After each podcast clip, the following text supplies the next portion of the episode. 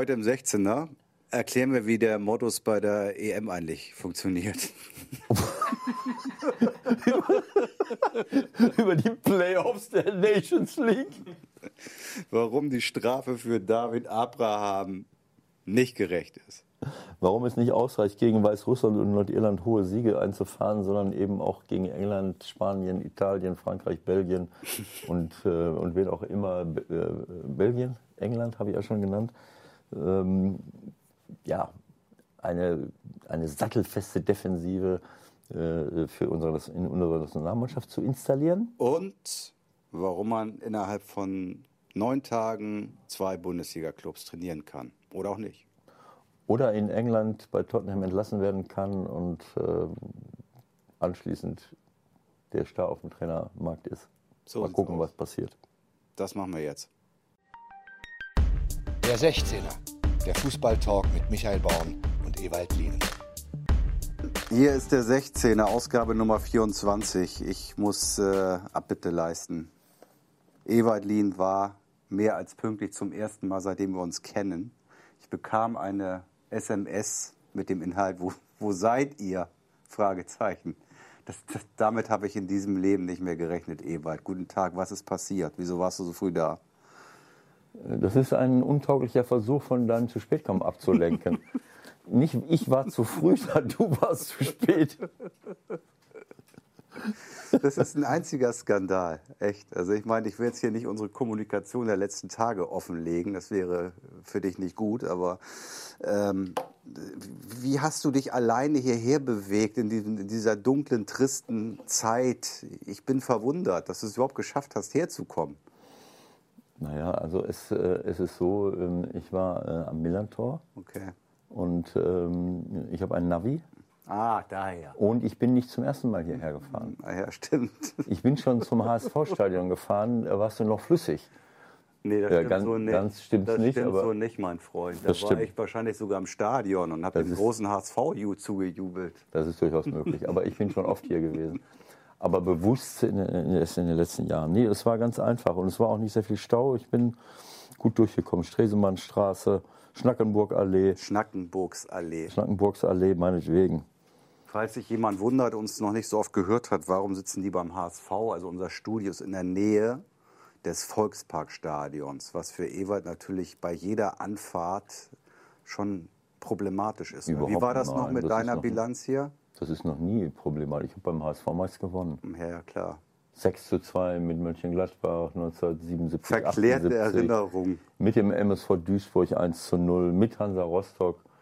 Äh, ich kann mich gar nicht erinnern, hier mal auch zu Hause. Mit Rostock hast du hier gewonnen? Nee. Äh, weiß ich nicht mehr so genau. Ja, genau. Ist egal. Aber wir haben in Mönchengladbach auch immer, auch zu den großen Zeiten, ich kann mich an einen 4 zu 2 Sieg bei uns erinnern, habe ich zwei Tore gemacht. Also ich habe überhaupt keine Probleme mit dem HSV. Also das ist ja eine sehr gute Fußballmannschaft über lange, lange Jahre gewesen.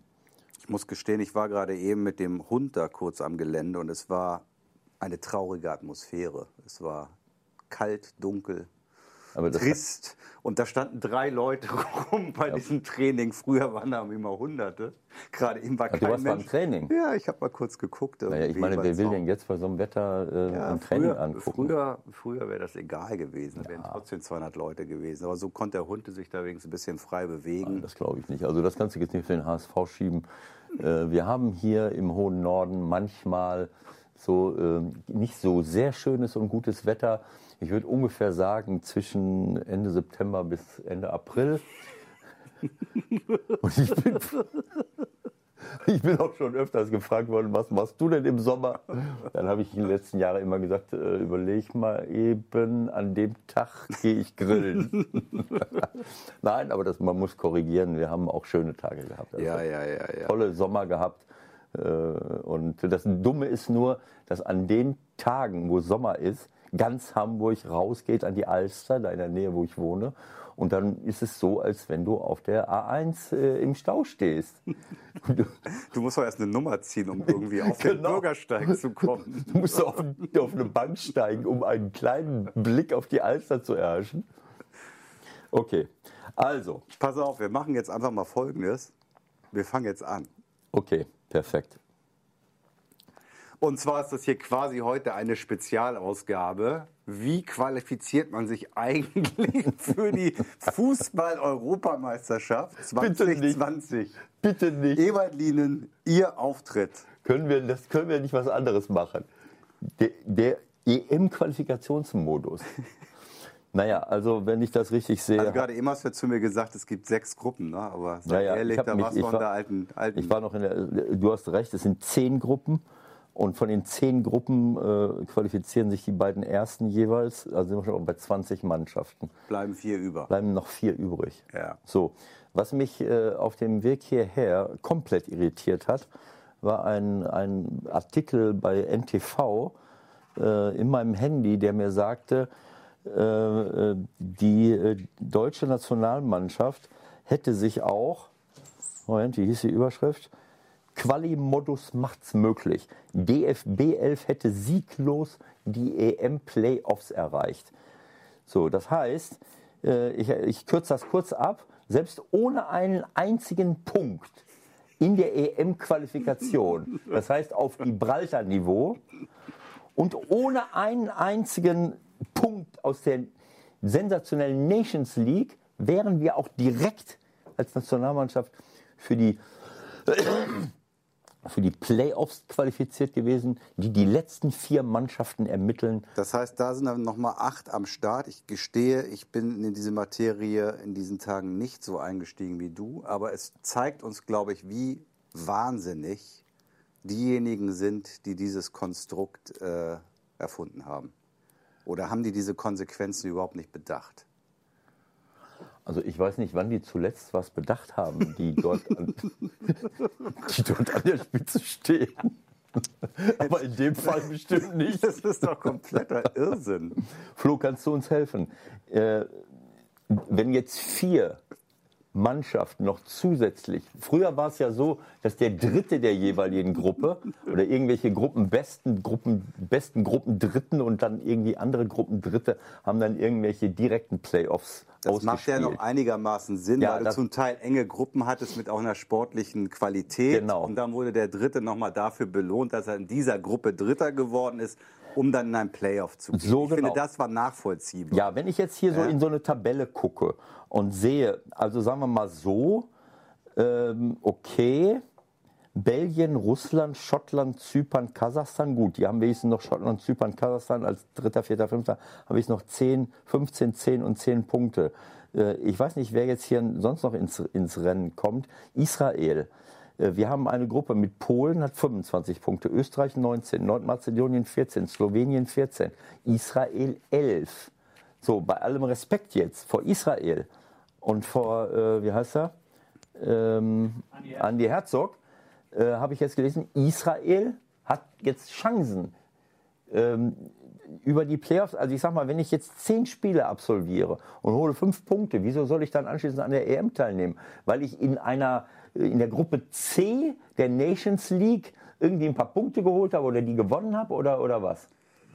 Kannst du das erklären, Flo? Ich höre nichts. Ich höre nichts. Ja, weil Flo es Ich auch nicht soll das weiß. erklären. Ja, ich Kann ja weiß nicht genau. Du kannst auch mal was sagen. Diese vier Mannschaften, die Nicht jetzt, immer nur rumsitzen hier, auch mal aktiv sein. die vier Mannschaften, die jetzt noch, äh, wo sollen die herkommen? Wo, welche das sein könnten? Ja, äh, ja, und vor allen Dingen, warum das die sein könnten. Das ist eine gute Frage. es Also rücken Is- halt Island immer welche dabei. nach, ist doch völlig Nein, klar. es hat ja, es hat wie viele Nations League Gruppen gegeben? A, B, C oder auch noch Ja, A, B, D? C, D. D. D. Ja. So, und, und in den äh, Nations League Gruppen hat es, äh, äh, guck mal da gab es ja mehrere Gruppen. Ich wusste noch nicht mal, dass es äh, Playoff-Gruppen gibt. Wusstest du das? So, und in diesen, in diesen A, B, C, D-Kategorien haben jeweils Leute ihre eigene Gruppe gewonnen, richtig? Richtig. So, und wie wie viele Gruppen waren das? Dann hast du 16 Sieger, kann das sein? Und diejenigen, die sich schon direkt über die Qualifikation qualifiziert haben, brauchen die Playoff-Plätze nicht. Genau. Und dann bleiben irgendwelche Mannschaften übrig, die jetzt zwar in der Qualifikation komplett Darf ich, auch noch, darf ich auch noch mal was Sinnloses sagen? Ja. Jetzt ganz ehrlich, ich wusste es nicht. Also, es gibt keine Playoffs wie früher, wo gelost wird und Hin- und Rückspiel und Ja. gut, sondern es gibt Playoff-Gruppen mit je drei Spielen. zwei Halbfinals und ein Endspiel. Genau, es gibt kein Hin- und Rückspiel. Dabei empfängt das in der Schlusstabelle bestplatzierte Team das am schlechtesten platzierte. Im zweiten Halbfinale hat das zweitplatzierte Team Heimrecht. Das Heimrecht für das Endspiel wird ausgelost. Die Playoffs finden im März 2020 statt. Bist du jetzt schlauer?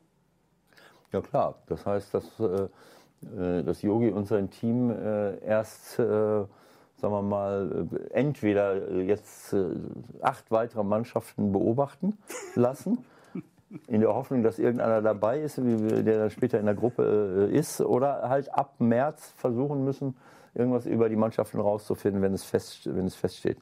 Vor allen Dingen, du, die machen ja jetzt schon eine Auslosung. Also Ende November ist ja die EM-Auslosung. Das heißt, die findet Wie ohne willst du das denn auslosen? vier Mannschaften statt. Okay. Und dann weißt du ja gar nicht, welche vier Mannschaften kommen nachher noch rein. Kann es dann sein, dass, weil ja wieder bestimmte Mannschaften nicht in den EM-Gruppen zusammenlanden dürfen, Ja. kann das sein, dass sie dann im März nochmal die komplette... Es gibt doch am 1. April kein Scherz, hö, hö, eine eventuelle Nachauslosung. Ja, aber das heißt ja, dass du jetzt noch, wozu löst du dann denn jetzt am 30. November oder wann das ist? Versteht ihr eigentlich aus. den großen Plan hinter der ganzen Sache nicht? Nee. Es geht doch darum, die EM ist erst im nächsten Sommer. Und worüber soll man berichten, wenn jetzt schon alles feststehen würde? So, dann wüsstest du ja jetzt schon, wer qualifiziert wäre. Aber jetzt noch mal ganz, noch Ah, nee, einmal, nee, kurz, einmal ganz kurz seriös. Das bedeutet doch dann, es gibt vier Playoff-Gruppen, oder? Weil ja noch vier Plätze zu vergeben sind. Richtig? Ich weigere mich darüber weiter Das nachzudenken. bedeutet, es gehen noch zwölf Mannschaften ins Rennen für diese vier Tickets. Könnte durchaus sein. So, das heißt, 20 sind qualifiziert und zwölf gehen noch ins Rennen. Es sind mehr. Wieso? Also ich lese hier eine Liste. Island, Bosnien, Herzegowina, Schottland, Norwegen, Serbien, Georgien, Nordmazedonien, Kosovo, Weißrussland, Bulgarien, Israel, Rumänien, Nordirland, Irland, Ungarn, Slowakei. Das sind mehr als... Also das sind alle Mannschaften, die im Grunde genommen Das abgefault ist sind. lächerlich. Es ist einfach absurd. Ja, ich habe ja gesagt, es, äh, demnächst hast du gar keine Chance mehr auszuscheiden. Dann wird irgendwie das Heimrecht irgendwie, jetzt ist gut das Wales ja. Also ich habe eine Ja. ganz wichtige Zusatzinformation. Danke. Wenn sich Ungarn nicht qualifiziert Ja, das für haben, die EM, ja. dann haben wir drei Heimspiele in München mit der deutschen Ich Nationalmannschaft. denke, das ist jetzt Das schon ist, jetzt schon, klar. das ist schon fest. das ist schon klar. Weil Ungarn sich nicht über die Qualifikation qualifiziert hat, sondern sich nur noch über diese Playoffs qualifizieren kann. Nee, Deutschland hat sicher drei Heimspiele. Das haben sie doch, das hat doch der Yogi schon gesagt. Das Es ist hieß- super, dass sie drei Heimspiele haben. Haben sie nicht diesen Als Reise? ich ihn gehört habe, da habe ich gehört, äh, es hängt war- noch von Ungarn Ja, ab. das, das ist doch schon gelaufen. Und dann stand am Ende fest, dass Ungarn, äh, ich ist habe gedacht, das gelaufen. hängt mit den Playoffs Drei von Ungarn. Heimspiele in München. Jetzt, das ist der erste Schritt. Und äh, die Formulierung war von Löw, äh, ich bin froh, dass wir die ersten drei Spiele, die ersten drei Spiele der EM zu Hause haben. Das bedeutet ja, wir kommen weiter. Die ersten drei, also das ist jetzt nicht Gruppenphase, Doch, sondern genau, die Gruppenphase. Und die Engländer haben wahrscheinlich drei Heimspiele in London und die Franzosen drei Heimspiele in Paris. Warum, warum losen wir da überhaupt noch andere dazu? In Die Frankreich Italiener, wird lass du die. Italiener in Rom Frankreich wird spielen. nicht gespielt. In Frankreich wird nicht gespielt. Nein. Ist zu gefährlich, ne? Nee, da war die letzte EM, deswegen. Ach so, deswegen gar nicht. Ja, schade. Aber gut, ich meine, lass doch die großen Nationen alle zu Hause spielen und dann, dann treffen sich die vier anschließend zu einer, zu einer Playoffs. Zu, zu Playoffs in Berlin meinetwegen. Das ist doch gut für uns. Also Das ist so gestört. oder in Gibraltar.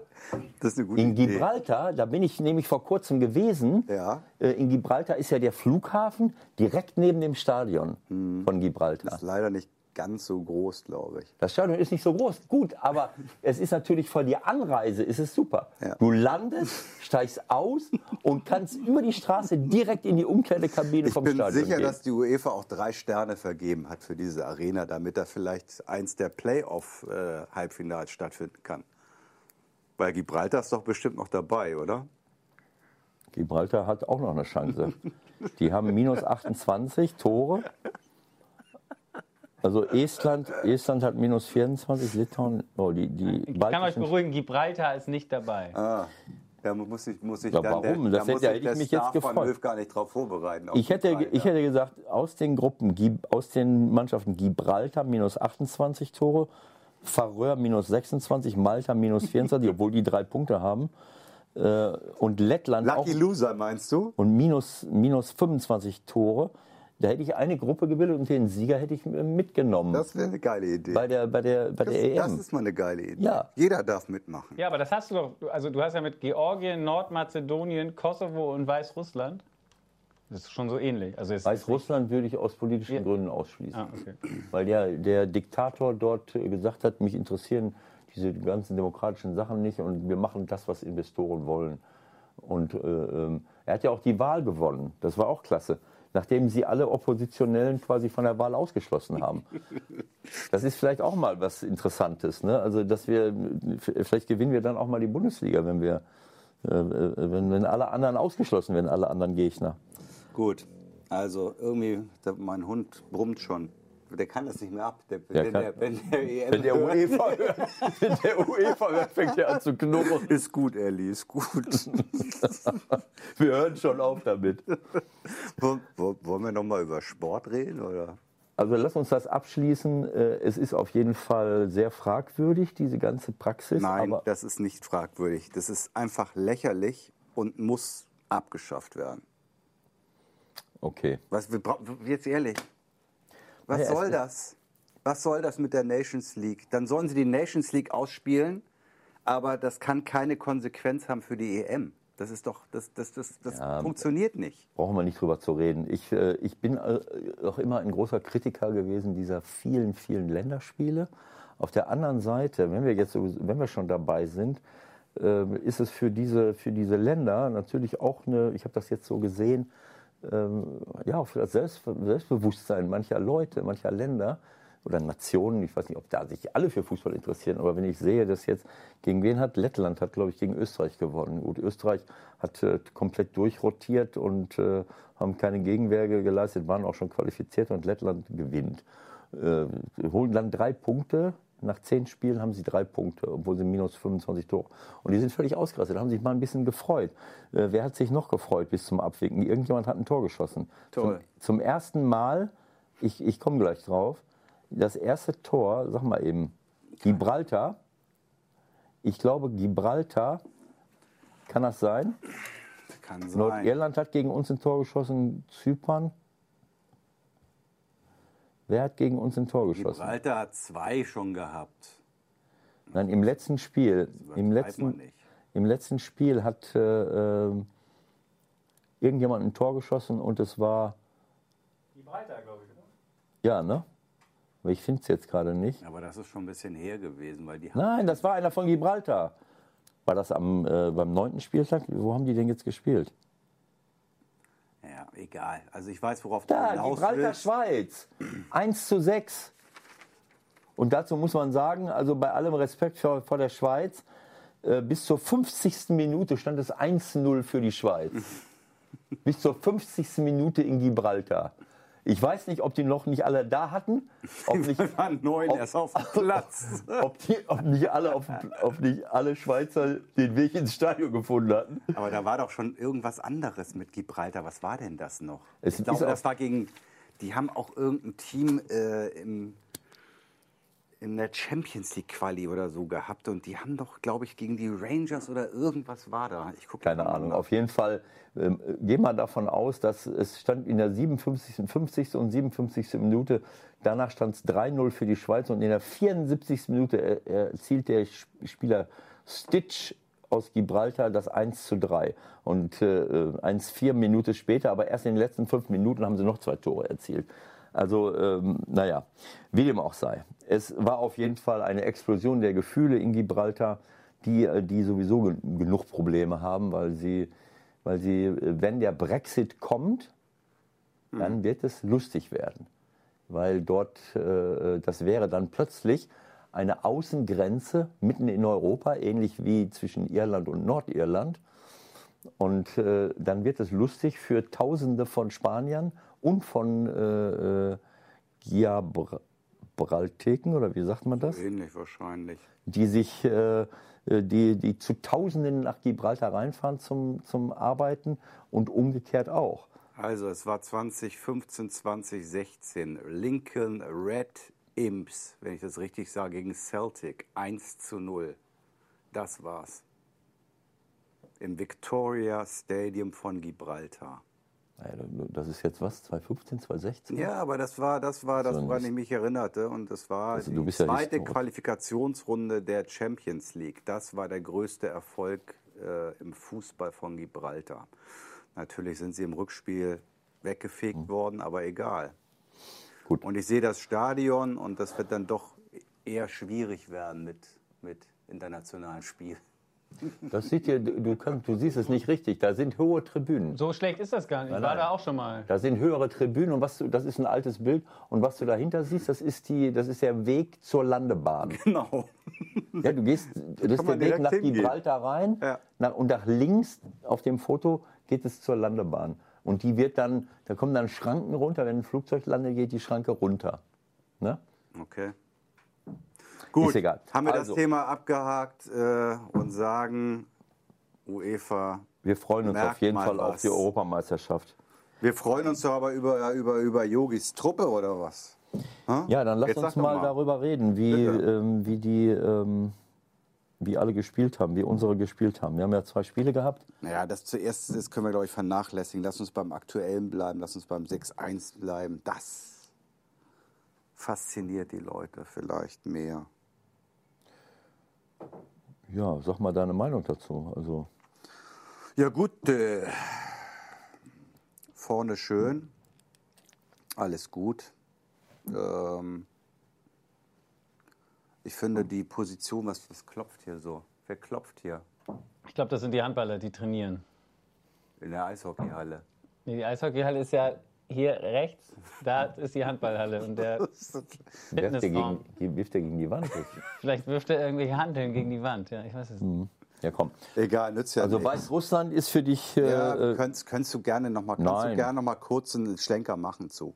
Mach es. Komm, ja, nein, ist ähm, mach es. Deutschland, Weißrussland. Nein, das ist ja, ist ja in Ordnung. Also, äh, wenn ich das. Äh, ähm, Nö, war, war doch ähm, äh, war in Ordnung. Das Einzige, äh, was man vielleicht bemängeln könnte, war ähm, bei dem Spiel, dass Ginter bei dem 1 zu 0 im Abseits steht. Dass äh, Werner beim 3 zu 0 im Abseits steht. Steht fast vorm Torwart. Also wenn, sie da, wenn der Schiedsrichter gepfiffen hätte, dann wäre es vielleicht ein bisschen äh, äh, lustig geworden. Und was man natürlich auch einfach sagen muss, jetzt, ich will jetzt kein Wasser in den Wein gießen, aber äh, wir haben eine Großzahl von, von hochkarätigen Chancen zugelassen. Äh, also unsere Mannschaft hat das zugelassen. Ähm, ähm, und ähm, ich denke mal, ähm, das hätten andere Mannschaften unter anderem äh, anders ausgenutzt. Ne? Also wenn ich, äh, wann war der Elfmeter beim Stande von? Ähm, bevor wir das 3-0, Ja, das war, nee, das war nach dem 3-0. Stand schon 3-0, dann kam der Elfmeter.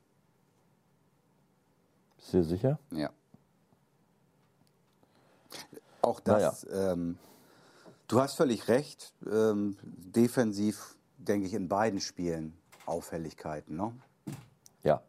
Gibt es da schon für dich eine, eine Formation, die du im, im Kopf hättest, wenn du da als äh, Nummer 1, Nummer 2 sehen würdest, im Zentrum zum Beispiel? Hat sich Ginter für dich so entwickelt, dass du sagst, ja, Also vielleicht machen wir das am Ende, äh, wenn wir äh, eine Ge- Gesamtanalyse machen. Also wenn ich jetzt, also wie gesagt, gegen Weißrussland äh, hat mich das wirklich irritiert, wie viele Chancen wir zugelassen haben für, äh, für Weißrussland.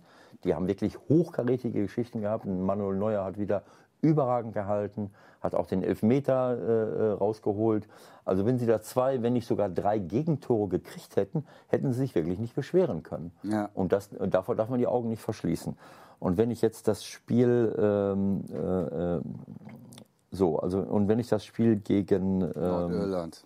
gegen Nord, äh, wenn ich das Spiel gegen Nordirland sehe, äh, das ist natürlich äh, äh offensiv, äh, auch wenn es sehr, sehr schwer war, gegen diese massierte Abwehr da zu spielen. Die stehen ja mit zehn Leuten fast neun mindestens plus Torwart. Manchmal ist sogar, ja, der, der, der Stürmer äh, ist nicht immer äh, da in der Nähe gewesen.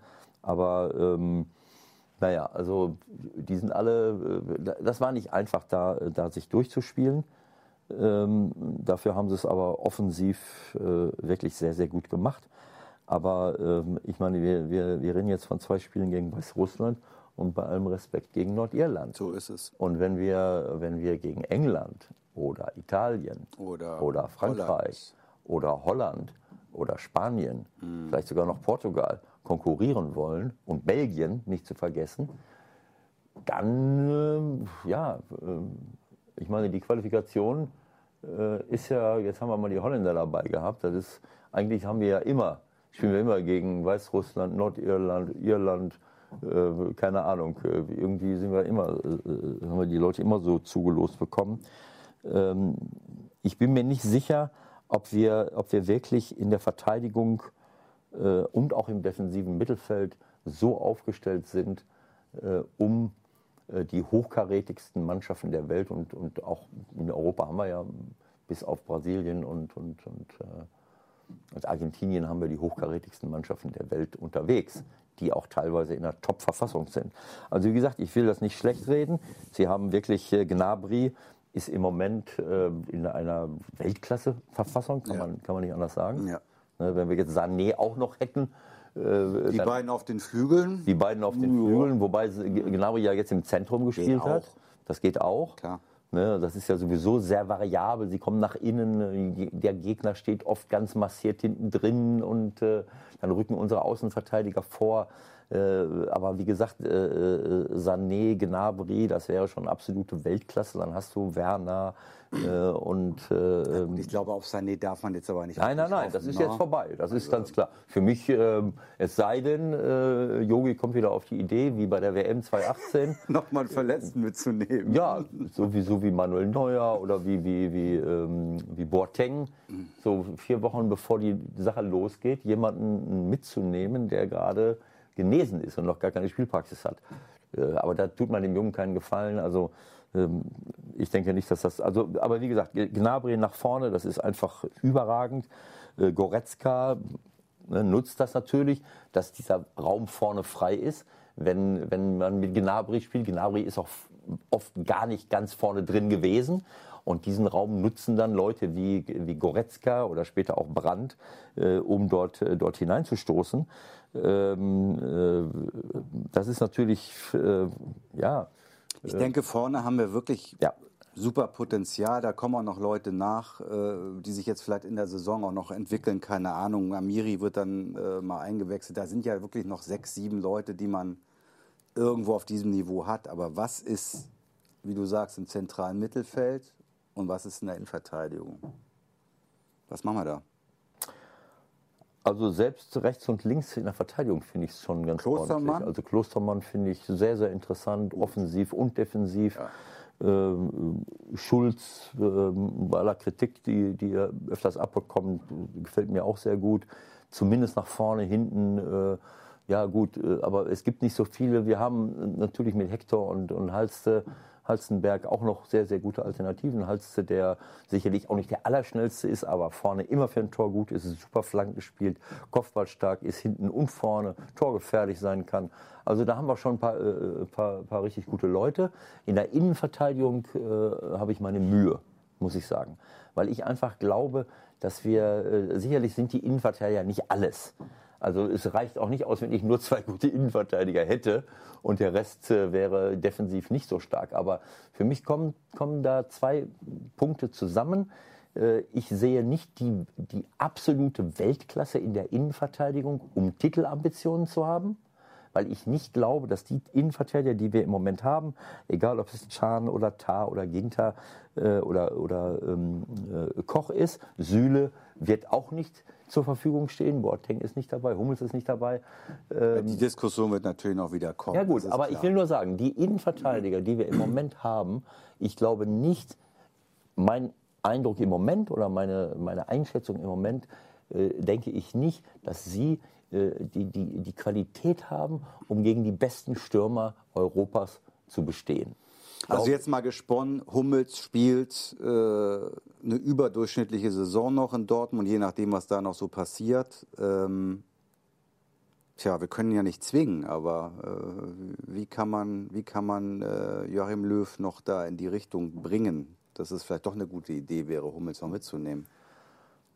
Weil das ist ja genau der Punkt, das, was du sagst. Also die sind vielleicht drei, vier alle mehr oder minder auf einem Niveau. Aber wenn Hummels die Topform wieder hat, die er hatte in der, in der letzten Rückrunde, wenn er da wieder hinkommt, dann wäre das ja schon eigentlich ein Quantensprung im Vergleich zu den anderen. Ne? Denke ich schon. Also ähm, so, sowohl als auch. Also in der Spieleröffnung äh, ähm, und auch in der Torgefährlichkeit vorne. Äh, aber auch im, äh, in der Defensive. Er hat natürlich jetzt auch ein paar Mal gewackelt gegen Bayern München oder so, äh, aber da muss man auch das Gesamtpaket sehen. Aber ich weiß jetzt nicht, ob man es nur an Hummels festmachen kann. Es kommt da noch etwas dazu. Das ist, das ist für mich der zweite Faktor, der aber, ja, wo ich sowohl personell als auch taktisch Probleme habe. Wobei das eine das andere vielleicht bedingt, nämlich wenn ich ins defensive Mittelfeld schaue ich, ich kann keine Mannschaft erkennen von Weltklasse-Format, die nicht auf der 6 einen Spieler hat, der wirklich äh, super stark in der Balleroberung ist. Ich glaube, dass du das brauchst. Äh, wenn Kimmich dort spielt, er macht es richtig gut, das muss ich sagen. Ich, ich äh, habe großen Respekt vor, seiner, ähm, äh, vor seinen technischen Qualitäten. Der hat ein wunderbares Passspiel. Sicherlich als rechter Verteidiger hat er, hat er fantastische Flanken, eine der besten in der Bundesliga überhaupt. Aber im defensiven Mittelfeld hat er auch wunderbare Stallpässe, wunderbare äh, öffnende Pässe, auch Diagonalpässe. Äh, kleine Steckpässe, äh, Diagonalbälle, die er reinluft auf jemanden, der sich dort hinein bewegt. Das macht er offensiv sehr, sehr gut. Und auch defensiv äh, habe ich gesehen, dass er in vielen Situationen sich komplett reinwirft. Er versucht, diese Position wirklich mit Leben zu füllen.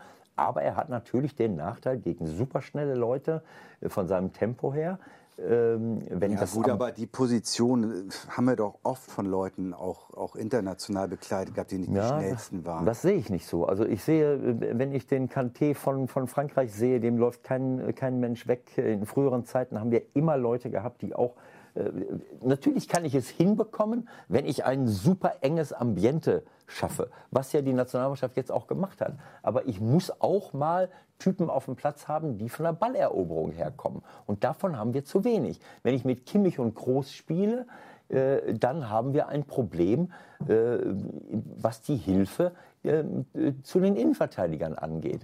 Das ist nach vorne überragend und nach hinten ist es mittelmäßig aus meiner Sicht. Wobei ja, wir, haben, wir haben eigentlich im Grunde keinen, der da jetzt rankommt gerade, ne? der sich wirklich aufdrängt für die Position. Nein, wir haben diesen Spielertyp gar nicht mehr dieser Spielertyp, äh, wir haben ja auch im, äh, wir haben ja auch bis vor, äh, vor einiger Zeit gar keine richtig, richtigen Innenverteidiger mehr gehabt. Das hat sich jetzt erst wieder ergeben. Wir haben ja eine Zeit lang nur uns damit beschäftigt, wer ist, wer hat jetzt den besten Spielaufbau? Und ich kann doch, ein Verteidiger muss auch mal Zweikampf gewinnen. Er muss auch mal eine gewisse Schnelligkeit haben. Er muss wissen, wie ich mich bei Flanken stelle und nicht nur einfach im Raum rumstehen und hoffen, dass, dass ich den, dass ich die Flanke abfange Umfange. Also es gibt viele Kriterien, nach denen ich einen Innenverteidiger und auch einen defensiven Mittelfeldspieler beurteile. Und wir haben viel zu sehr in unserer Ausbildung in den letzten äh, zehn Jahren darauf geachtet, dass es in erster Linie äh, um Ballbesitz ging. So. Und äh, ich glaube aber, dass du diese, äh, diese, diese Mischung einfach brauchst. Du brauchst mindestens einen Typen, auf den du dich verlassen kannst. Ich erinnere immer wieder daran, ich habe es immer gesagt, die, die Kernkompetenz von Toni Kroos ist das Passspiel und auch die Torgefährlichkeit. In Real Madrid, in den Jahren, wo sie dreimal hintereinander die Champions League gewinnen, war er einer der spieltragenden Leute zusammen mit Luka Modric. Aber warum? Weil er hinter sich mit Casemiro jemanden hatte, der alles abgeräumt hat. Da musste er nicht so wie jetzt bei uns in der Nationalmannschaft in der WM in Russland zum Beispiel bis zum eigenen Fünfer rennen, um zu gucken. Äh, gut, passiert immer mal. Aber wenn das mein Sechser ist, gleichzeitig, dann, dann wir können, so, wir können uns halt nur keinen backen und ich glaube, Kimmich kann das schon, ja, in der Position auch spielen, weil was sind die Alternativen, die wir momentan haben? Du könntest Chan dann noch hinziehen, Ähm, weiß ich von der Qualität jetzt auch nicht, ob der dir jetzt da genehmer wäre als Kimmich. Also sehe ich Kimmich Ich sehe diesen Spielertyp überhaupt gar nicht. Nee, aber dann ist Kimmich doch noch am ehesten derjenige, der das machen also, kann. Ja, muss ich sagen, also so in dieser, in dieser Konstellation, äh, wie er es jetzt gemacht hat, ich, wie gesagt, ich sehe ihn ein bisschen im Nachteil, was, äh, äh, ja, was das Ablaufen von richtig schnellen, nimm dir Eden Hazard, der nach innen kommt und im hohen Tempo auf ihn zukommt, von Belgien, oder wenn Sterling nach innen zieht von England, oder wenn, wenn Ja, gut, aber dann, äh, das, so, da kann, da, das Ja, sind nein, die ist klar. schnellsten der Welt. Also wer Ja, soll, den ist- hält keiner erstmal. Ja, das muss schon ja stellungsmäßig machen. Ja, aber ich könnte ja auch mal gucken, dass ich mir auf dieser Position auch mal irgendwann mal auch andere Leute backe, die, dass ich die auch mal dahin leite. Das ist ja auch ein Trainerthema, dass ich äh, auf lange Sicht äh, mal auch mal überlegen muss, Moment mal, ich muss auch richtig gute, schnelle Innenverteidiger, ich muss auch mal wenigstens einen richtig guten, schnellen, äh, aggressiven, zweikampfstarken Sechser haben, der auch noch ein bisschen Fußball spielen kann. Also äh, ich glaube, dass das für eine, für eine Fußballmannschaft etwas ganz Wichtiges ist. Nehmen wir jetzt mal Liverpool. Äh, klar ist der, ähm, äh, wie heißt der lange da jetzt? Ähm, Fabinho oder wen Fabinho. Fabinho. Ne, der, das ist auch jetzt kein, äh, kein pfeilschneller Mann. Aber äh, der hat natürlich, äh, sagen wir mal, ist manchmal auch ein bisschen skrupellos äh, und möchte halt die Zweikämpfe gewinnen, während wir im Zweifelsfall den Gegner mit Wattebäuschen beschmeißen. Ja, Äh, auch von der Ausstrahlung her haben wir halt so niemanden. Nein, nicht. und ich glaube ganz einfach, das sieht wunderbar aus, auch jetzt gegen Nordirland. Das war klasse, das zu sehen, wie sie auf engstem Raum spielen und spielen und spielen. Aber sie müssen natürlich den Beweis antreten, ähm, wenn sie auf Mannschaften treffen, die sich mit Zähnen und Klauen wehren. Nimm mal die erste Halbzeit Holland, wo wir äh, zu Hause gegen die Holländer spielen, die uns aufgefressen haben. Äh, natürlich auch mit einer anderen Raumaufteilung, die wir nicht äh, entschlüsselt haben. Äh, diesen Beweis müssen wir antreten, dass wir mit diesen Spielertypen auch gegen solche Mannschaften uns durchsetzen, dass wir diese Mannschaften in der Defensive bremsen können, dass wir uns aber auch gegen so ein aggressives äh, Spiel, wie es auch mit Sicherheit die Italiener wieder zeigen werden, durchsetzen können. Und äh, das ist das, was mir so ein bisschen fehlt, weil ansonsten da gefällt es mir richtig gut, wie wir den Ball laufen lassen. Das sind Spielertypen, die mir gefallen. Aber wie gesagt, das ist nur die halbe Wahrheit. Zum, zum Fußballspielen gehört eben auch das Verteidigen. Und da sehe ich große Defizite in unserer Innenverteidigung und strategisch vielleicht auch von Spielertypen her einen leichten Nachteil vor der Abwehr, denn die Innenverteidiger brauchen diese Hilfe. Es gibt hier eine ganz interessante Statistik, die das besagt. Deutschland ist die Mannschaft mit den wenigsten Zweikämpfen pro Spiel aller Mannschaften in der EM-Qualifikation. Siehst du, man braucht auch vielleicht gar nicht so viele. Nur wenn die entscheidenden Spiele kommen, dann braucht man sie ja wahrscheinlich doch. Ne? Es ist jetzt keine Überraschung, äh, äh, was Flo sagt, aber dass, sie, dass wir die wenigsten Zweikämpfe bestreiten, äh, das ist schon, das ist auch nochmal ein Beweis dafür. Aber ich, wie gesagt, wenn ich sie sehe, wie sie verteidigen, dann ist das äh, wie so ein Bienenschwarm, der sich zusammenzieht. Sie sind alle diszipliniert, sie sind alle hinten, aber sie haben nicht von ihrem Naturell her, egal äh, äh, ob das ein, auch Kimmich, in, in, in Kimmich vielleicht noch am ehesten. Ja, eben. Aber, aber ein Kroos, nicht, ein Gündogan, Brandt, Goretzka, wie sie alle heißen, äh, Gnabry, wenn die nach hinten laufen, Reus ist eigentlich noch einer der wenigen, der nach hinten läuft äh, und wenn, wenn er dann ankommt, wirklich die Bälle aber abläuft. Nicht durch seine übergroße Aggressivität.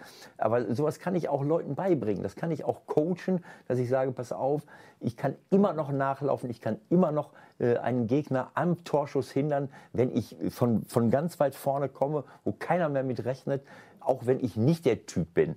Äh, Aber es ist für mich keine Überraschung, dass diese ähm, Spielertypen, die wir hier haben, die wirklich technisch gut sind, die wirklich Ideen haben und, und einen, einen wirklich äh, kreativen, schönen Offensivfußball spielen können, dass die in der Defensive äh, eher sagen, ähm, äh, ja, leben und leben lassen. Ihr könnt auch gerne Fußball spielen. äh, vielleicht schießt ihr daneben und dann habe ich den Ball wieder. Also ich, ich muss ihn mir euch jetzt nicht aktiv wegnehmen. Ist ja auch ein Akt der Aggressivität Und dann der haben wir noch einen Neuer. der Feindliche. Und im Zweifelsfall kommt die durch und dann, dann steht Manuel Neuer im Tor und direkt hinter ihm der Testegen. Was soll passieren? Was soll da noch passieren? So, Schluss jetzt Nationalmannschaft. Das reicht für heute. Ja, wir gucken noch mal, wenn die Playoffs anstehen. Da werden wir noch mal einsteigen. Aber lass uns noch mal ein bisschen Richtung. Da bin ich äh, jetzt schon krank.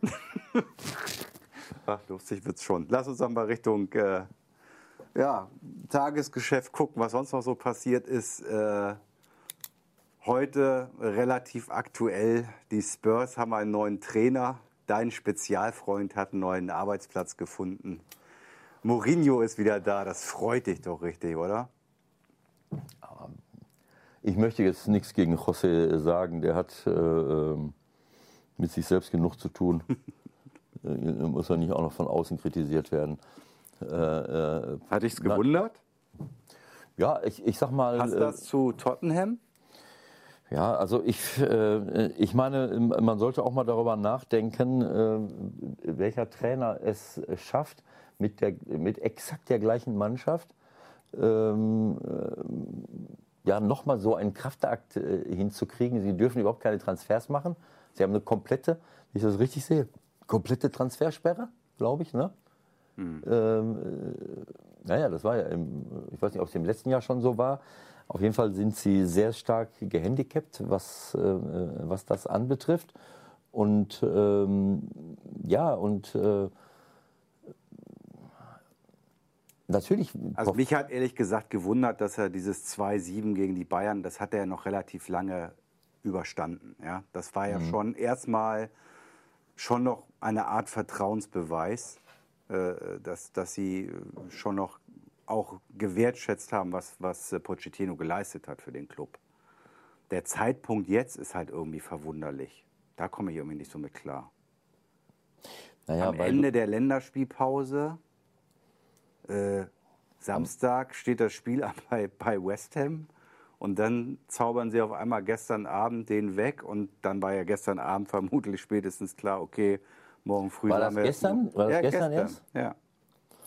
Ähm, naja, also äh, die Tatsache, dass du mit diesen Entwicklungen nicht klarkommst, hängt, glaube ich, damit zusammen, dass du nicht über den Tellerrand hinausblickst. Vielen Dank für diese Einschätzung. Weil ich glaube, äh, dass Tottenham auf grünes Licht von Bayern München gewartet hat.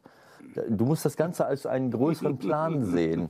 Es ist ja, äh, du denkst immer, dass Vereine ohne äh, äh, gar nicht miteinander reden. Okay. Also ähm, es, Bayern München musste erst grünes Licht äh, nach Tottenham schicken und sagen, Wir wollen ihn nicht. ab Januar, ab Januar sind wir bereit, Pochettino zu übernehmen. Ah. Ihr könnt ihn Ah, entlassen. okay, jetzt verstehe ich das. Jetzt Und wir haben kein das. Interesse an Mourinho. Ja.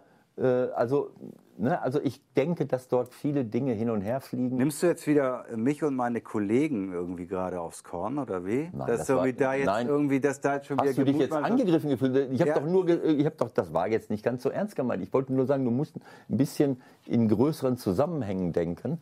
Äh, Wir haben ja auch, äh, Es ist doch auch wirklich ein absolut nachvollziehbar, äh, nachvollziehbarer Reflex, dass jetzt sofort gesagt wird, ja, jetzt ist Pochettino frei, der wurde ja bei Bayern schon mal gespielt, jetzt ist der da ein Thema.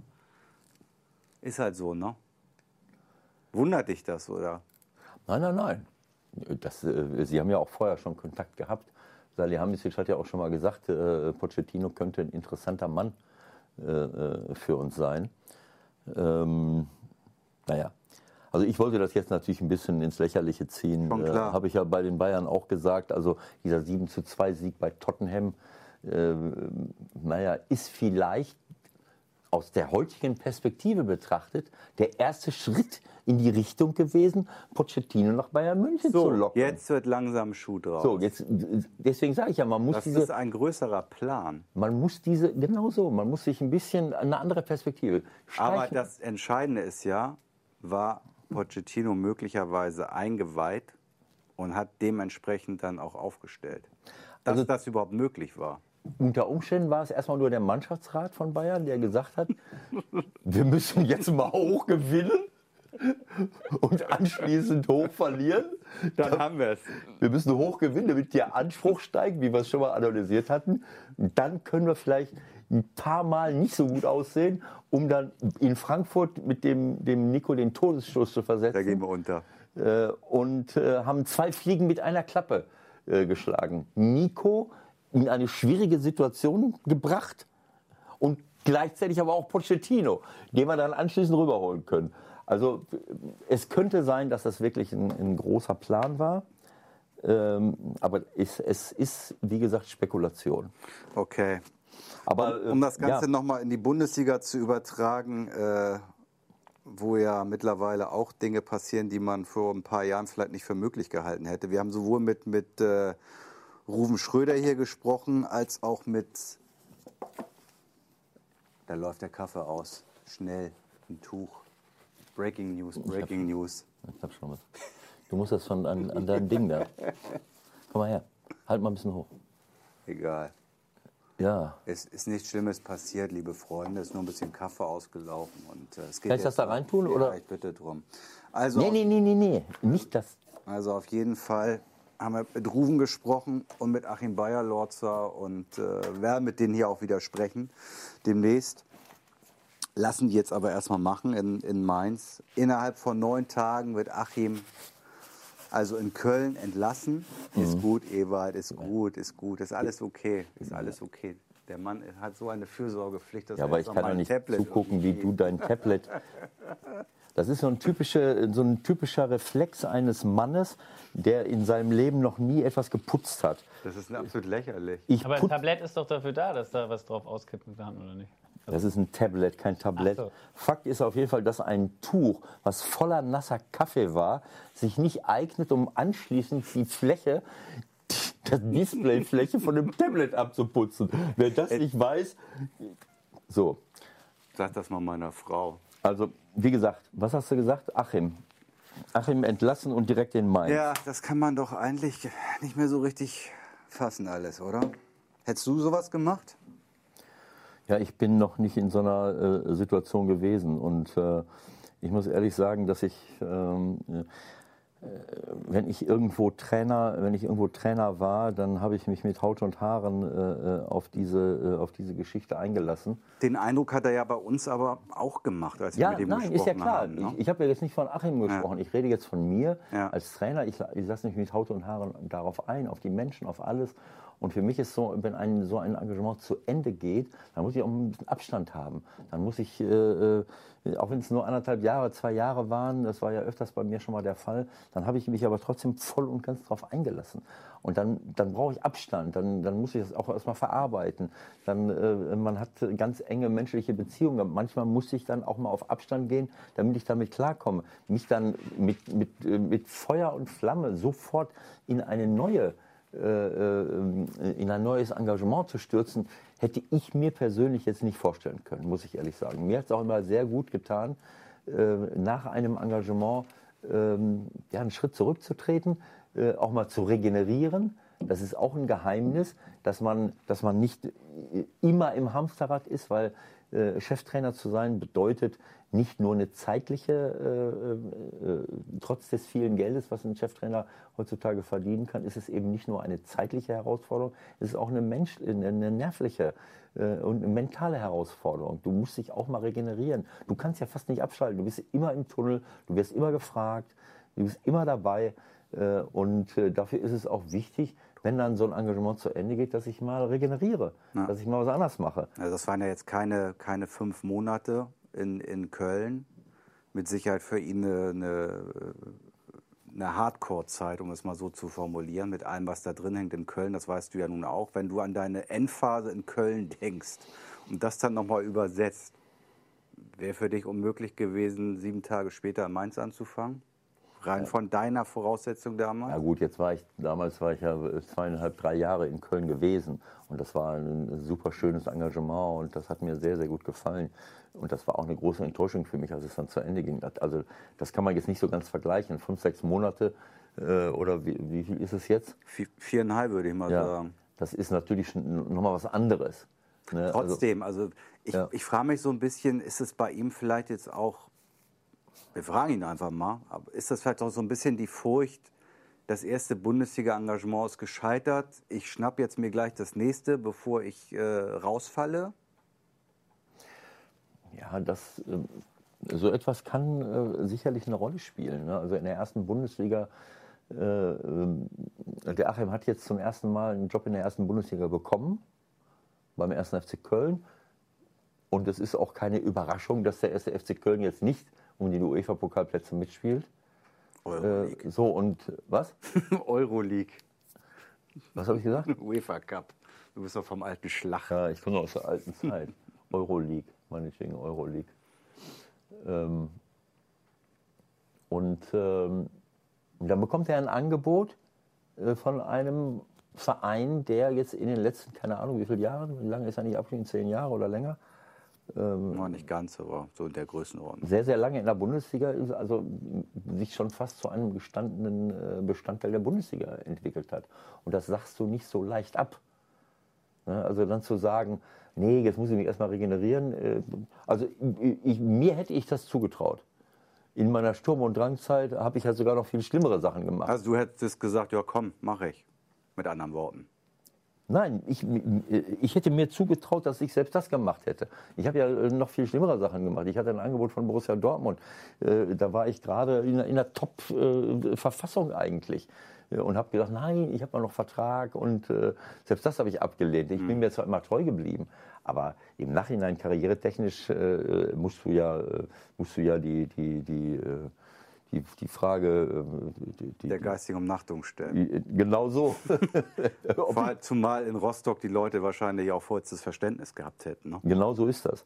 Im Gegenteil, da waren auch Leute dabei, äh, die, die, die, die mir nicht so wohlgesonnen waren. Also das war wirklich Aua, dass ich damals so gedacht habe, aber äh, da war ich halt fundamentalistisch unterwegs. Das habe ich damit gemeint. Dass ich mir das durchaus äh, zugetraut hätte, gesagt, nein, nein, nein. Auf keinen äh, Fall. Auf gar keinen Fall. Äh, das mache ich nicht, so etwas. Also in diesem Fall muss ich sagen, ist das ein bisschen, ne, du bist gerade neu in der Bundesliga und das ist natürlich die, die, die äh, ja, erstmal die, die, die beste Liga, die wir jetzt hier haben in Deutschland. Und wenn ich da als Trainer äh, eine zweite Chance kriege, auch wenn es ein paar Tage später ist, habe ich Verständnis für. Obwohl es, ja, Es sieht halt merkwürdig aus. ja. Ich denke noch an, an Magath, äh, der irgendwie Schalke blaue Krawatte ab Hm. und drei Tage später grüne Krawatte Wolfsburg an. So, das ist mir in Erinnerung geblieben. Und dann gab Hm. es das nochmal mit Peter Stöger, eine ähnliche Situation. Ich weiß nicht, wie er es im Nachhinein sieht, wo er dann äh, Hm. kurze Zeit nach Köln gleich mit voll ausgestatteter Fanware von Borussia Dortmund und Cappy da auf der Pressekonferenz denkt, sitzt und du denkst, ist das jetzt ein Ernst? Das kann doch nicht wahr sein. Also ich habe ein schönes Beispiel, ich glaube, das habe ich schon mal erzählt, äh, mit meinem Freund Felix Magath. Äh, ich glaube, das war in der 2000, 2001 oder 2000, ja, in der Saison 2000, 2001. Wir sind gerade aufgestiegen als erster FC Köln. Felix ist Trainer in Frankfurt. Ich habe ja mit Felix Trainerschein gemacht. Und dann haben wir zu Hause in Müngersdorfer Stadion, glaube ich, 4 zu 2 gewonnen gegen Frankfurt, wenn ich mich richtig entsinne. Dann sind wir zur Rückrunde ins Trainingslager gefahren nach Marbella unten in das Football Center, ich, was ich jetzt auch noch mal besucht habe. Das ist super ausgebaut. Wir haben uns dort super vorbereitet, fliegen direkt nach Frankfurt und gewinnen 5-1 in Frankfurt. Matthias Scherz und meine ganzen Experten haben die, haben die derartig, äh, Christian Timm und so, haben die so auseinandergespielt. Christian war in Weltklasseform, in der, äh, äh, äh, Matthias Scherz in der Weltklasseform. Weltklasse ist vielleicht ein Ticken zu hoch, aber ich lasse das mal gelten. Ja, also norddeutsche Weltklasse. Und wir gewinnen 5-1. Danach wird Felix entlassen, geht zum VfB Stuttgart. Und ein paar Wochen später spielen wir mit Köln in Stuttgart. Und äh, da wurde Felix dafür bestraft, dass er so schnell wieder in einen neuen Job eingetreten ist. Ich weiß jetzt nicht mehr genau, wie viel, ich meine, das war im Januar, ob er dann direkt, ich kann sein, dass er direkt entlassen wurde. Äh, wann, er, wann er jetzt äh, zum VfB gegangen ist, weiß ich nicht. Aber Da war, lag ein bisschen dazwischen. Das war jetzt nicht so ad hoc nein, nein, wie die das war Nummer nicht mit, von heute auf morgen, das war ein paar Wochen später. Ja. Und das Spiel war auch relativ am Ende der Saison.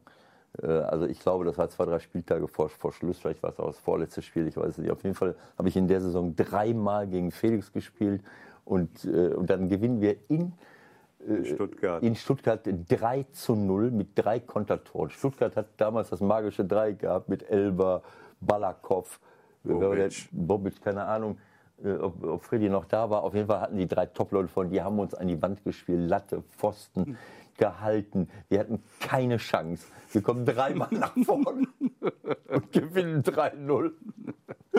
Auf dem Weg zur Pressekonferenz, da ging der Felix so schräg hinter mir. Das habe ich, glaube ich, schon mal erzählt. Habe ich, glaube ich, auch in meinem Buch geschrieben. Da ging er so einen Meter schräg hinter mir. Ne?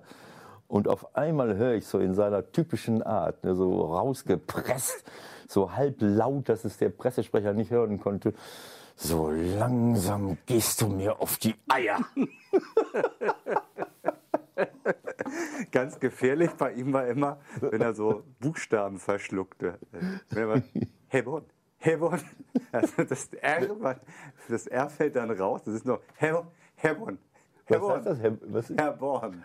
Herr Born. Herr Born. Ja, ja, genau. Dann hat er Schnappatmung und, äh, und äh, naja, wie dem auch sei. Also lassen wir den Achim leben. Äh, das ist äh, sicherlich keine einfache Entscheidung, äh, dann zu sagen, das mache ich nicht. Aber es ist klar, dass das nicht einfach ist.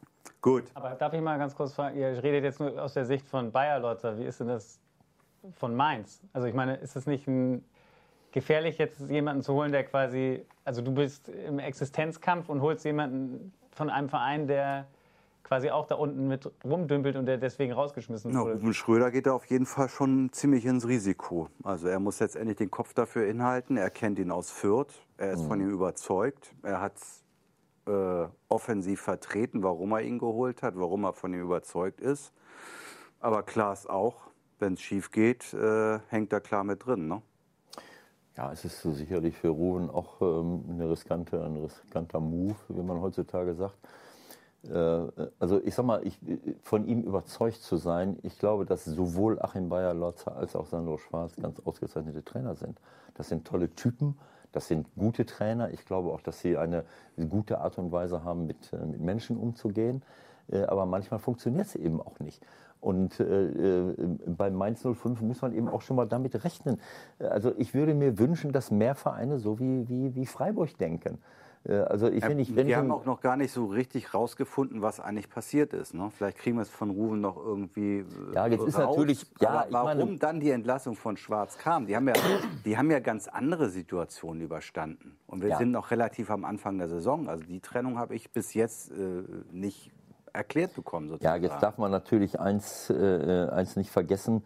Äh, ähm, es ist, äh, Mainz hat, ist öfters schon mal äh, in, so einer, äh, in, so einer Situation, in so einer Situation gewesen, dass sie, ähm, ja, wie soll ich sagen, ähm, dass sie kritisch dastanden. Viel später in der Saison vor allem. Ne, aber ähm, äh, genau so. Aber ich sag mal, äh, sie haben äh, ähm, halt ein paar Niederlagen, äh, ein paar Niederlagen kassiert, schon in der Vorbereitungszeit. Äh, 5 zu 0 zu Hause gegen, äh, gegen Sevilla. Aber das willst du jetzt nicht ernsthaft anführen, Nein, ich, oder? ich sage ja, ich, ich will jetzt nur mal versuchen es zu verstehen. also du meinst, dass die Gesamtsituation sich in der Stadt um den Club rum Ja, so sie vielleicht- verlieren in Kaiserslautern beim Drittligisten im Ja. Pokal 2 Ja. zu 0. Sie verlieren in der Bundesliga in Mainz, äh, in Freiburg 3 zu 0, wo man äh, äh, sagte, naja, das ist jetzt vielleicht nicht äh, so der erste, äh, äh, also sagen wir mal, äh, da wusste man vielleicht noch nicht, dass Freiburg in dieser Saison äh, eine tolle Rolle spielen wird. Bayern München 6-1. Ähm, okay, sie haben die Heimspiele. Gegen Hertha gewinnen sie, gegen Wolfsburg verlieren sie 1-0. In, in Paderborn hast du gedacht, jetzt kriegen sie die Kurve, gewinnen äh, 2-1, aber dann verlieren sie bei unmittelbaren Konkurrenten Düsseldorf äh, äh, 3-1, verlieren in Mainz 8-0. Was natürlich, äh, kann man auch sagen, mein, Frei, äh, Leipzig zu dem Zeitpunkt eine fantast Genau. genau so. Genau, Elli, das kann man auch nicht 8-0 verlieren, ne? Nein, das geht nicht. Unser kleiner Labrador hier. Also in, in äh, Schwarze Perle. Ne? Leipzig war natürlich zu dem Zeitpunkt in einer unglaublichen Verfassung. Das darf man nicht vergessen. Aber das interessiert dann auch keinen mehr. Man, äh, es, es interessiert dann auch keinen, wer ist jetzt verletzt, wer ist jetzt nicht dabei.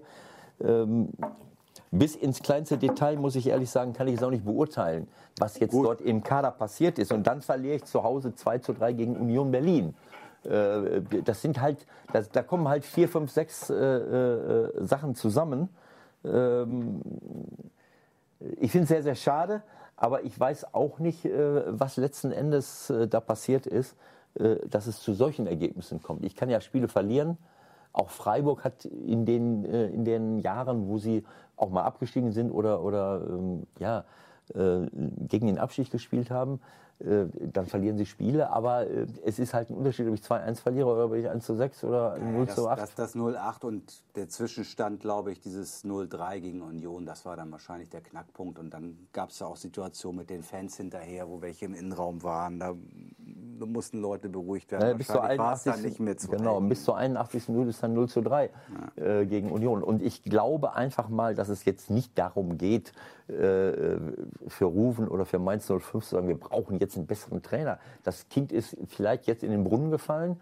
Äh, Und ich glaube nicht, dass der Unterschied zwischen den beiden Trainern jetzt so ist, äh, dass er äh, einen völlig anderen Ansatz wählt, sondern äh, das ist vielleicht der Moment, äh, wo man sagt, wir, wir, wir geben einem anderen Trainer die Chance. So mit setzt nochmal was frei. so, das setzt vielleicht was frei. Äh, äh, er baut nochmal neue Beziehungen auf. Vielleicht bekommt der eine oder andere Spieler einen Schub.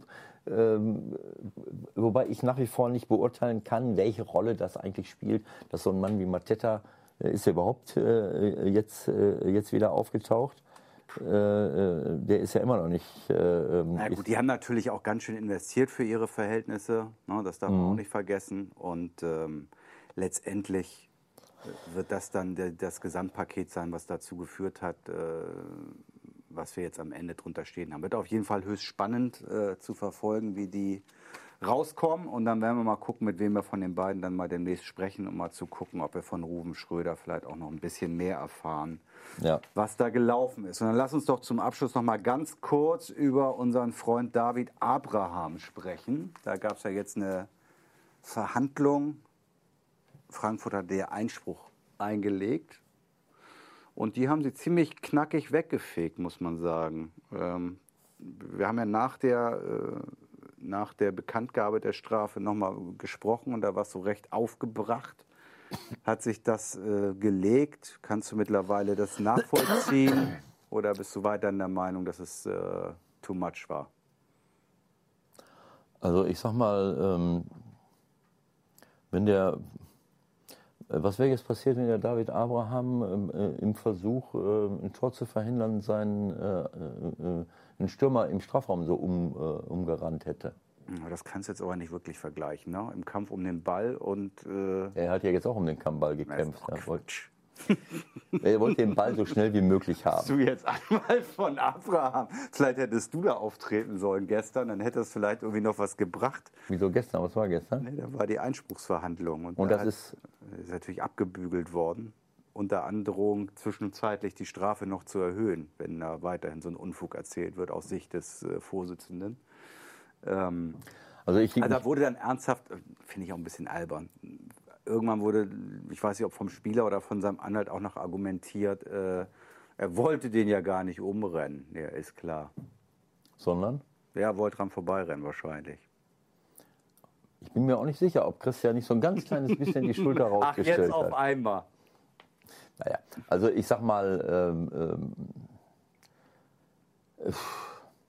ich, ich weiß es nicht. Also ich, ich möchte mich das, möchte das eigentlich gar nicht mehr kommentieren. Christian, äh, Christian verdient den größten Schutz, den man, den man ihm nur zubilligen kann.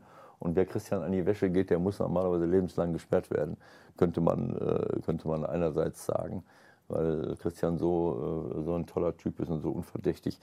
Äh, aber vielleicht hätte er auch äh, ganz bewusst noch mal einen Schritt zur Seite gehen können. Äh, es war ja nun ab, irgendwie auch nicht komplett unabseh, nicht absehbar, dass da, der ist ja aus Gefahr im Verzug. Gefahr war im Verzug. Also wenn ich jetzt gesehen hätte, wie der auf der Stier auf Das mich wiederum lässt ja die Vermutung nahe kommen, dass er es schon ein bisschen einkalkuliert hat. Weiß auch. ich jetzt nicht. Ne? Also will ich ihm jetzt nicht, will ich Christian jetzt nicht unterstellen, aber ich sehe da so einen Stier auf mich zu stürzen. Äh, Mein erster Impuls wäre gewesen, Ich meine, wenn so ein LKW auf mich zufährt und ich stehe am Straßenrand, dann, dann bleibe ich doch auch nicht stehen und denke, so hoffentlich fährt der jetzt an mir vorbei. Dann mache ich einen Sprung in den Straßengraben und bin weg. So, also wenn Christian jetzt aber mal schnell zur Seite gegangen wäre, dann wäre auch wollte er ja auch nicht. Das ist doch völlig klar. Die führten eins. Ja, ja, er wollte nicht, dass der den Ball schnell ja, holt. genau so. So, Und- und hat gedacht, ja komm doch. Und ich dann denke genauso. halt. Und ich denke auch, ich denke, dass der Abraham auch das gesehen hat, dass der jetzt nicht an die Seite geht. So, jetzt, jetzt kann er ihn trotzdem nicht umrennen. Vielleicht hat er gedacht, na, vielleicht, vielleicht zuckt er noch. Was? Vielleicht zuckt er noch zur Seite, wenn ich komme mit meinen 100 Kilo. Trotzdem bleibe ich dabei. Es ist albern. Es ist albern, das so hoch zu hängen, so eine Nummer daraus zu machen. Äh, Sieben Spiele oder, oder was weiß Bis ich. Ende des Jahres. Ja, also äh, finde ich einfach überzogen. Äh, aber gut, das ist meine Meinung. Äh, dass das nicht in Ordnung war, brauchen wir nicht, zu, äh, äh, brauchen wir nicht drüber zu reden. Okay. Was lasst du da hinten eigentlich die ganze Zeit? Ich lese mir hier die längsten Strafen in der Geschichte der Bundesliga durch, was es da so gab. Am besten. Naja, Uli Stein, klar, solche sowas. Ich erinnere mich noch an Guerrero, der an der Eckfahne, das habe ich in der Konferenz kommentiert, ich weiß gar nicht, gegen wen war das? War das gegen den Stuttgart. Torwart von Stuttgart? Sven weißt Ulreich. Du? Ulreich hat den Ball an der Eckfahne abgeschirmt. Ja. Und Guerrero kommt von hinten und springt den mit beiden Beinen Mhm. hinten so, so rein. Wie viel hat der gekriegt? Acht. Acht Spiele? Ja gut, das ist natürlich, das ist lächerlich, der Vergleich. Ne? Aber Michael Schulz, finde ich, hat zum Linienrichter gesagt, man sollte dir auf die Fresse hauen, du blinde Nuss. es gab auch acht Spiele. Ich kann nur, ich kann nur daran erinnern. Was war deine wüsteste Beschimpfung für einen Schiedsrichter? Ein Schiedsrichter? Ich habe noch nie einen Schiedsrichter beschimpft. Ach, Nicht als Spieler? auf. Nein. Ach, Auf hör doch kein- auf. Nein. Als, als Trainer, Nein. das Also, hat vielleicht keiner mitbekommen. Natürlich hast du Schiedsrichter beschimpft. ich beschimpfe Leute, wenn ich zu Hause alleine vom Fernsehschirm sitze. Dann beschimpfe ich den Verbrecher im, im Actionfilm. Ich beschimpfe einen Trainer, der Den nicht, Kommentator. der nicht vernünftig auswechselt. Ich beschimpfe einen Kommentator, der, der selbst nach der achten Zeitlupe immer noch nicht sieht. Klarer Elfmeter, es hat einen Kontakt gegeben. Äh, solche Sachen mache ich aber nicht äh, eins zu eins. Nein, ich möchte noch mal, äh, ähm, äh, was würde ich sagen? Äh, Es gab diese überzogenen Strafen. Das, das zieht sich wie ein roter Faden durch die Geschichte des DFB. Ich habe äh, äh, ich bin Trainer von Hansa Rostock, Abda Ramdane, mein späterer Schwiegersohn und Co-Trainer äh, war gerade neu da. Wir spielen beim Hamburger SV. Gegen Abda spielt ein gewisser äh, Hollerbach, Das war ein sehr fairer Spieler.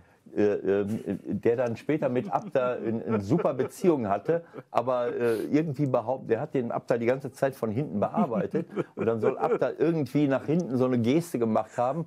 Holly, Holler fasst sich ins Auge äh, und, äh, und äh, wird fast blind vom, äh, vom Platz getragen. Äh, Fagel macht eine Riesenszene. Abda wird vom Platz geschmissen, wird acht Spiele gesperrt. Quatsch. Acht Spiele.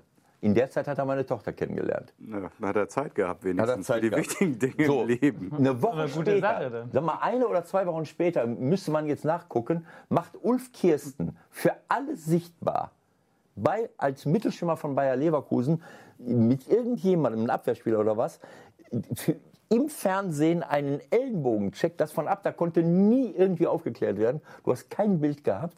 Der, der, der Ulf haut jemandem den Ellenbogen voll ins Gesicht und kriegt eine Woche oder äh, zwei Wochen Sperre. So, seit der Zeit, und das war nicht, das ist nicht das erste Mal passiert, seit der Zeit äh, glaube ich nicht mehr daran, dass alle diese Urteile gerecht sind. Gut, das sind die Urteile ja sowieso äh, auch in sonstigen Verhandlungen für die meisten Beteiligten im seltensten Fall. Aber wenn man das nochmal in Relation setzt, hier zum Beispiel die Guerrero Nummer 8 Spiele, das sieben, auch wenn es natürlich nicht geht, einen Trainer anzurempeln, müssen wir ja nicht drüber reden, aber wenn man es vergleicht, Wie meinst du das, wenn man es vergleicht? Was, äh, ja, dann ist das von... Guerrero habe ich jetzt nicht vor Augen. Ja, Guerrero hat den, das war Körperverletzung. Es war Körperverletzung. Der tritt ihm von hinten mit beiden Beinen gestreckt mit den Stollen in ja, aber die was willst du jetzt, dass Abraham sieben Spiele Nein, in das ist dann- Guerrero 18 Spiele? Nein, Oder? ja, das ist halt die Frage. Also es passt nicht zusammen. Das passt nicht zusammen. ja, Okay. passt einfach nicht zusammen. Dann, Okay. hätte, dann hätte Guerrero in der Tat eher 22 Spiele kriegen müssen im Verhältnis. Gut. Norbert Okay. Meyer übrigens zwölf Wochen. Das Bei war was? aber auch, das war schön. Bei was? Norbert Meyer für den Kopfstoß. Kopfstoß mit Albert Streit. Für das Simulieren eher.